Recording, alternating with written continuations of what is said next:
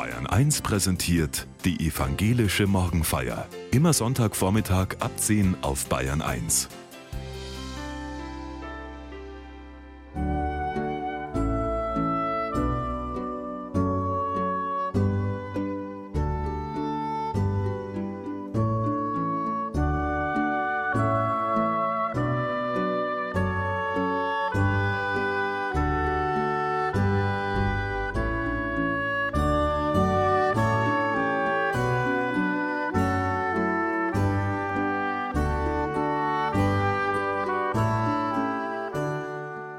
Eines fehlt dir, sagt Jesu zu dem reichen Jüngling, der sich so sehnt nach dem Reich Gottes.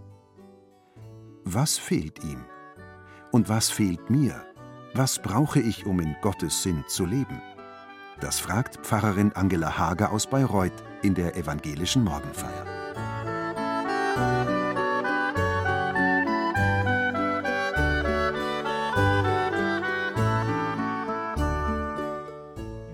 Mein altes Deutschheft.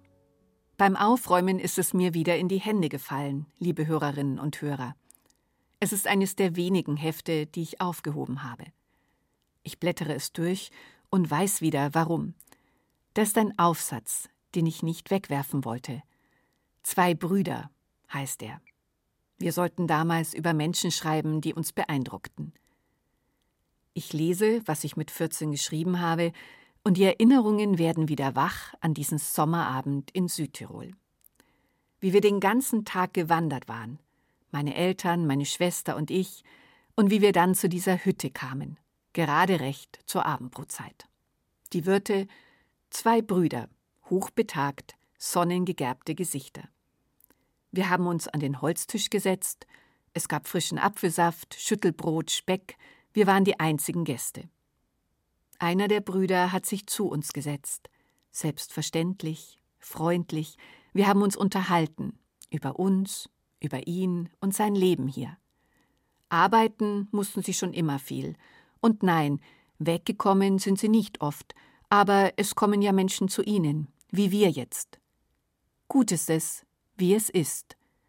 Das habe ich nicht nur gehört von ihm, das habe ich auch gespürt. Und ich habe in dem Aufsatz nach Worten gesucht dafür, was mich so beeindruckt hat. Dass da ein Mensch war, der in sich ruhte, der in Frieden war mit sich und mit uns, den anderen. Ich lege das Heft zur Seite. Eine Momentaufnahme, da schwingt auch Pathos mit, und wer weiß, ob meine Sicht der Brüder auch die ihre war. Trotzdem, es lässt mich innehalten. Ich lese in meinen Zeilen von damals eine Sehnsucht, die ich auch heute kenne, bei mir, bei anderen.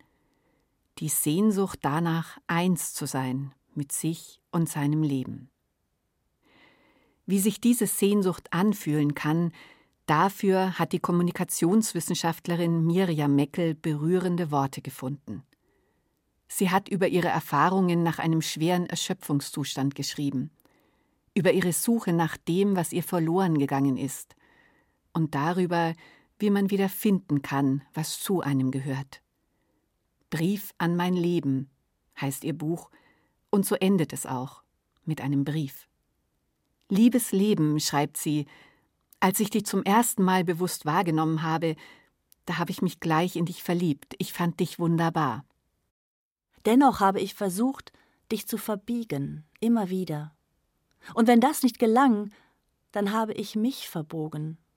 So lange, bis ich in einen Entwurf von dir hineingepasst habe, den andere gemacht hatten. Nicht aber ich. Wir haben über 40 Jahre oft aneinander vorbeigelebt. Obwohl wir zusammen gewohnt, gelernt, getanzt, gefeiert, geweint und gelacht haben. Ich war bei dir, aber ich war nicht in dir.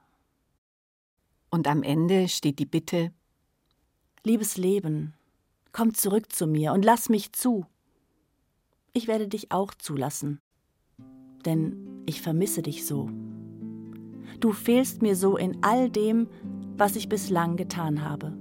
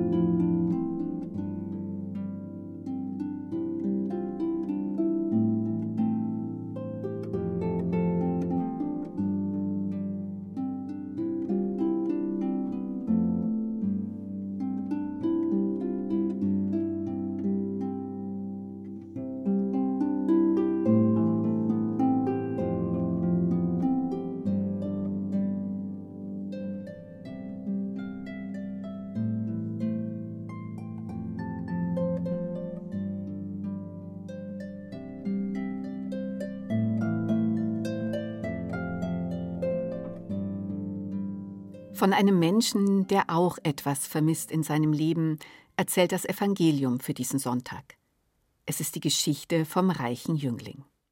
Als Jesus hinausging auf den Weg, lief einer herbei, kniete vor ihm nieder und fragte ihn Guter Meister, was soll ich tun, damit ich das ewige Leben ererbe? Aber Jesus sprach zu ihm Was nennst du mich gut? Niemand ist gut als der eine Gott. Du kennst die Gebote Du sollst nicht töten. Du sollst nicht Ehe brechen. Du sollst nicht stehlen. Du sollst nicht falsch Zeugnis reden. Du sollst niemanden berauben.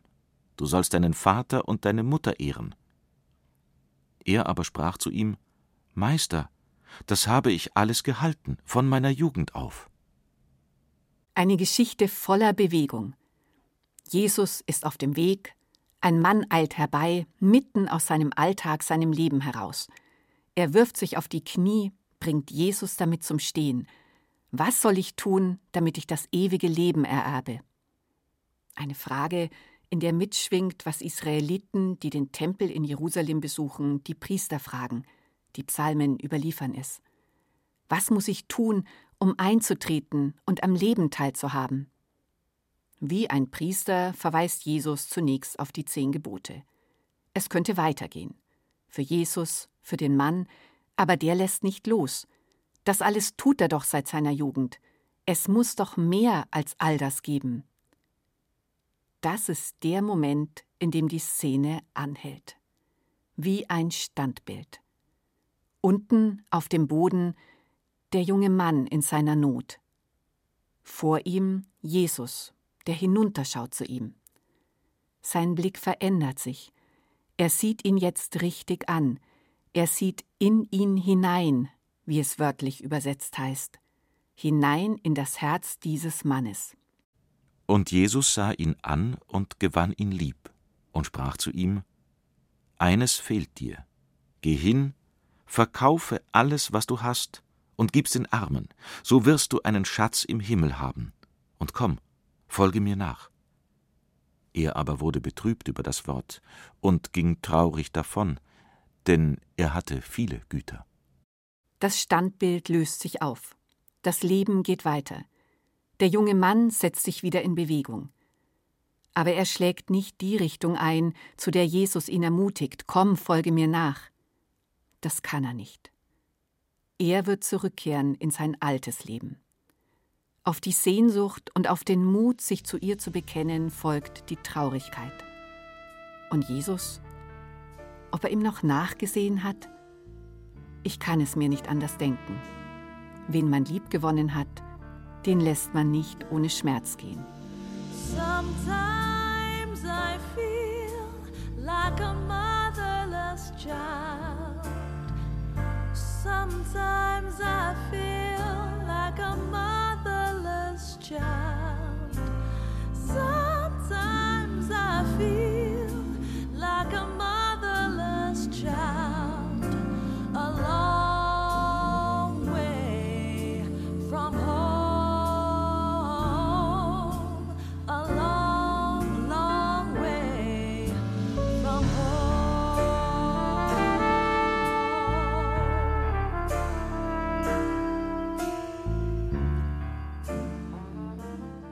Eines fehlt dir, sagt Jesus. In der Antike hat dieses eine einen geprägten Klang. Es steht für die Sehnsucht danach, sich nicht zu verlieren in der Welt, sondern eins zu werden mit sich selbst und mit Gott. Der Schatz im Himmel, von dem Jesus spricht, kann so auch verstanden werden als der Moment, in dem ein Mensch spürt, jetzt lebe ich so, wie ich erdacht bin. Es gibt Augenblicke, in denen erscheint mir dieser Schatz zum Greifen nahe. Das kann in den frühen Morgenstunden sein. Ich sitze am offenen Fenster, alles ist still. Ich schaue hinaus in den Garten, sehe zu, wie sich nach und nach die Konturen der Bäume abzeichnen, wie die Welt erwacht. Ich bin allein und bin es doch nicht. Du bist ein Gott, der mich sieht, mich ansieht mit liebevollen Blicken, mein Herz ist offen. Und nichts ist da in diesem Moment, was sich zwischen uns schiebt. Zwischen mich und Gott. zwischen mein Leben, wie es ist, und mein Leben, wie es in Gottes Namen sein könnte. Auf einmal ahne ich wieder etwas davon. Das sind Momente, nach denen ich anders, freier, zugewandter in den Morgen gehe. Ein weites Herz, und sei es nur für diesen einen Tag. Das ist nicht immer so. Bei dem reichen Jüngling ist es der Besitz, der ihm im Weg steht, für ein Leben, wie Gott es sich erdacht hat für ihn. Es kann auch etwas ganz anderes sein, was das Herz eng macht. Die Bibel erzählt davon. Wenn ich mich übermäßig sorge um das, was noch kommen könnte im Leben. Wenn mich die Angst vor Fehlern so sehr lähmt. Wenn ich mich ständig mit anderen vergleiche. Das eine, das fehlt, das ein Herz eng macht, sieht bei jedem anders aus. Vor einigen Jahren habe ich für das evangelische Bildungswerk, in dem ich arbeite, eine Ausstellung mitkonzipiert. Eure Alten sollen Träume haben, heißt sie. Wir sind mit diesem Bibelvers zu Senioren gegangen und haben sie nach ihren Lebensgeschichten gefragt und danach, was sie weitergeben möchten an uns. Eine von ihnen ist Schwester Gisela, geboren 1941. Ihre Hoffnung, ihr Traum, dass Menschen mehr versuchen, sie selber zu sein. Es ist ein Rat, der eng mit ihrem eigenen Leben zusammenhängt. Der Weg, der sie in die Christusbruderschaft Selbitz geführt hat, ging über mehrere Seitenpfade. Es hat Zeit gebraucht, um herauszufinden, was ihre Bestimmung ist. Dass andere Menschen sich auch die Zeit nehmen, sich selbst zu erkennen, dass sie bei allem, was von außen auf sie einstürmt, ihren inneren Menschen nicht vergessen und sich auch bejahen lernen, das ist ihre Hoffnung. Und sie denkt dabei an eine Geschichte vom Rabbiner Susja, der kurz vor seinem Tod gesagt haben soll In der kommenden Welt wird man mich nicht fragen, warum bist du nicht Mose gewesen? Man wird mich fragen, warum bist du nicht Susja gewesen?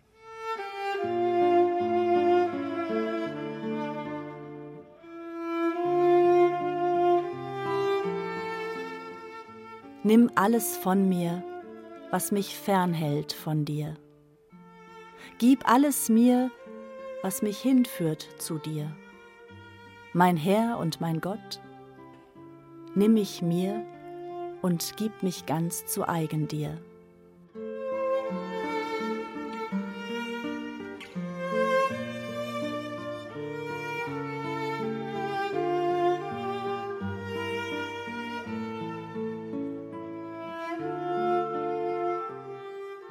Brauche Zeiten der Stille, um zu mir zu kommen, immer wieder. Der christliche Glaube begnügt sich aber nicht mit meiner Selbstfindung. Er verbindet mein Suchen und Sehnen untrennbar mit dem Leben der anderen. Jesus spricht mit seinen Jüngern darüber, nachdem der junge Mann gegangen ist. Und Jesus sprach zu seinen Jüngern, Wie schwer werden die Reichen in das Reich Gottes kommen. Die Jünger aber entsetzten sich über seine Worte. Aber Jesus antwortete wiederum und sprach zu ihnen Liebe Kinder, wie schwer ist's, ins Reich Gottes zu kommen. Es ist leichter, dass ein Kamel durch ein Nadelöhr gehe, als dass ein Reicher ins Reich Gottes komme. Sie entsetzten sich aber noch viel mehr und sprachen untereinander Wer kann dann selig werden? Jesus sah sie an und sprach Bei den Menschen ist's unmöglich, aber nicht bei Gott, denn alle Dinge sind möglich bei Gott. Für Jesus gibt es kein richtiges Leben im Falschen, kein ruhiges Herz in Gott, das nicht offen ist für andere. Das Reich Gottes lebt von der Gemeinschaft. Wie es aussehen kann, dieses Reich? Jesus hat es vorgelebt, radikal und zärtlich, oft überraschend für die, die dabei waren. So könnte es also auch sein, das Leben. Etwa wenn Jesus die Kinder nach vorne holt zu sich, die Kleinsten, die ohne Rechte sind in dieser Zeit. Von ihnen könnt ihr lernen, sagt er den Erwachsenen, von ihrer Unbekümmertheit, Neugierde, Freude.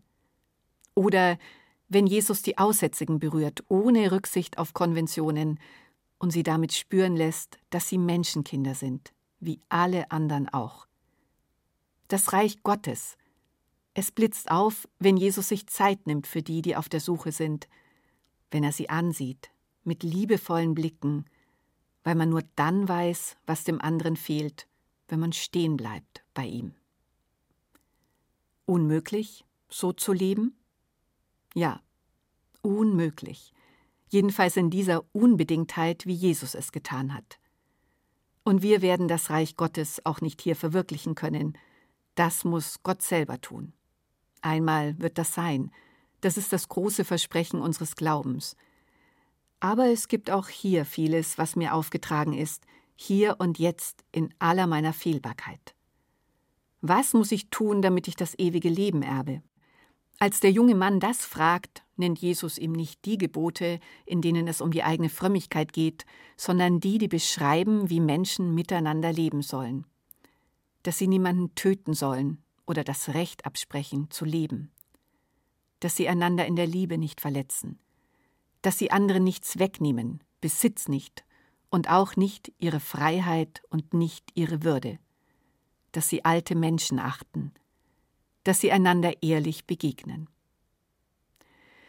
Wie aktuell das alles ist, wie zeitlos, denke ich, gerade heute am Wahlsonntag.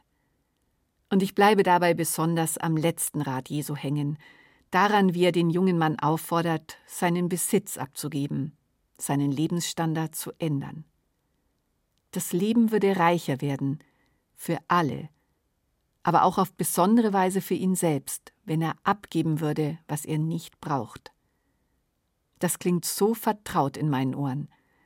So vieles von dem, was wir gerade an Krisen erleben, hängt ja damit zusammen, dass ein kleiner Teil der Menschheit, zu dem auch ich zähle, viel zu viel hat und der große andere zu wenig. Und wenn ich den jungen Mann traurig davongehen sehe, weil er seinen Lebensstandard nicht aufgeben will, dann sehe ich darin auch mich und schäme mich.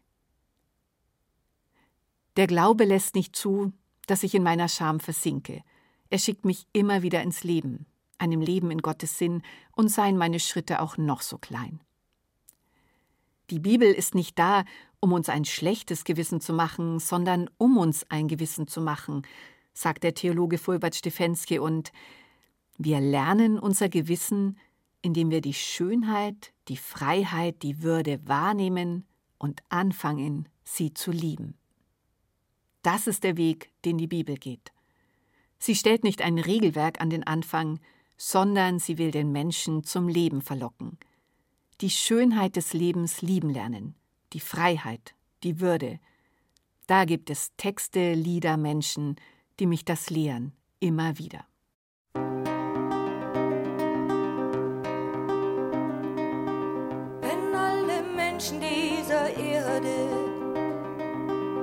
nicht ewig wie die Hammelherde, sich in ihr Schicksal brav vergeben, statt endlich wirklich loszuleben, wenn Feigheit unser Tun nicht lähmte,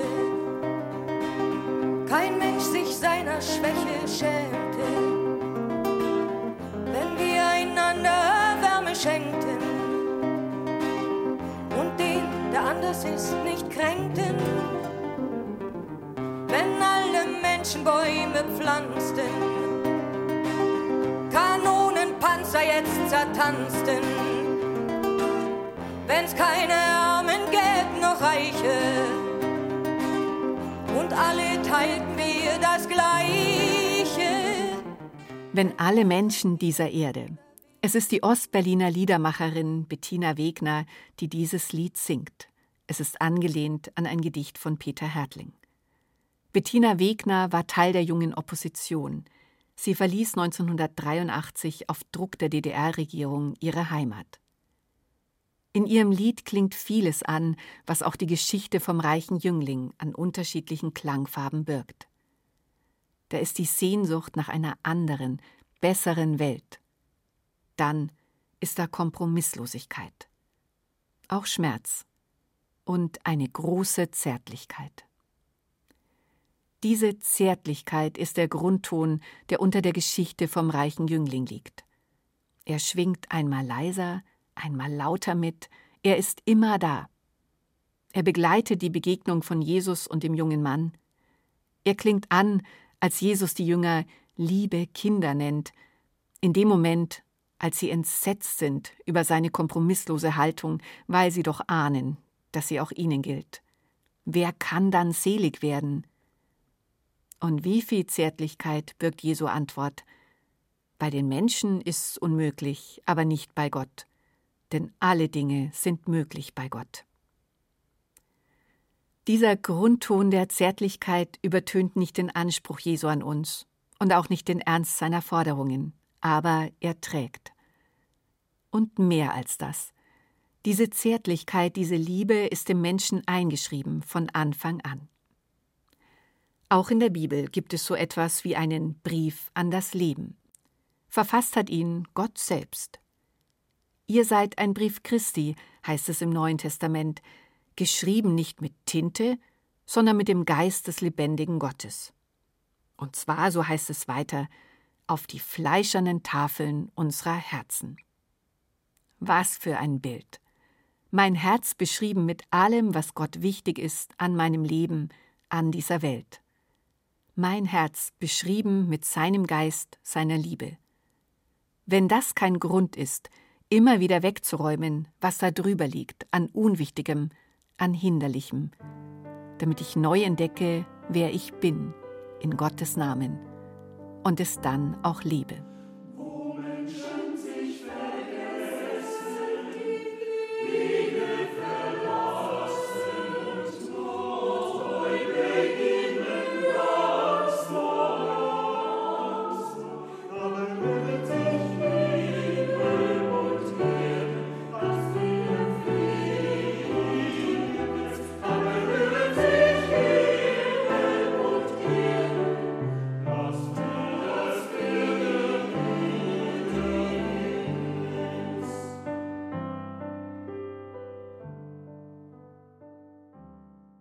Vater unser im Himmel, geheiligt werde dein Name, dein Reich komme, dein Wille geschehe wie im Himmel, so auf Erden.